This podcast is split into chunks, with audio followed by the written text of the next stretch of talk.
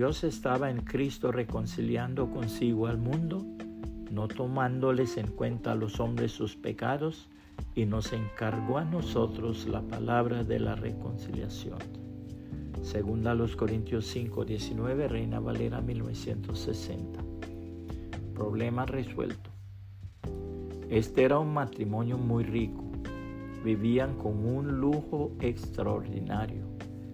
Cada uno tenía un servicio exclusivo de criados y automóviles e invitaban a sus banquetes a los amigos de su predilección. Llegó un día cuando las cosas se descompusieron para ambos y hubo necesidad de hacer un plan de economías.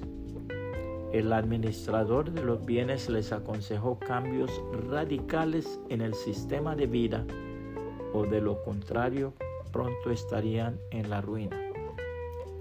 Marido y mujer se reunieron una noche para ponerse de acuerdo. Puedes suprimir la mitad de tu servidumbre y en cuanto al automóvil, con el mío bastará para los dos dijo el marido. No veo por qué debo ser yo la sacrificada, dijo la mujer. Suprime dos de tus criados y gasta menos en tus trajes. La discusión fue cobrando calor sin poder ponerse de acuerdo. Al fin encontraron lo que ambos creyeron que era una buena solución.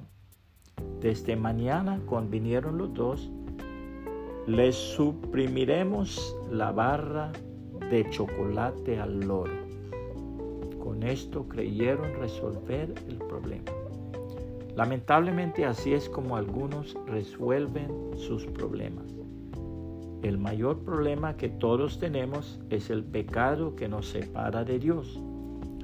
Sin embargo, cuando recibimos al Señor Jesucristo como nuestro único Dios y Salvador, que se manifestó en carne para pagar todos nuestros pecados, somos reconciliados con Él, llegamos a ser hechos hijos de Dios y Él mismo nos ayuda a resolver lo demás. La gloriosa palabra de Dios afirma, esto te escribo, aunque tengo la esperanza de ir pronto a verte, para que citarlo sepas cómo debes conducirte en la casa de Dios que es la iglesia del Dios viviente, columna y baluarte de la verdad. E indiscutiblemente grande es el misterio de la piedad. Dios fue manifestado en carne, justificado en el Espíritu, visto de los ángeles, predicado a los gentiles, creído en el mundo, recibido arriba en gloria. Primera Timoteo 3, 14 al 16 Reina Valera 1960.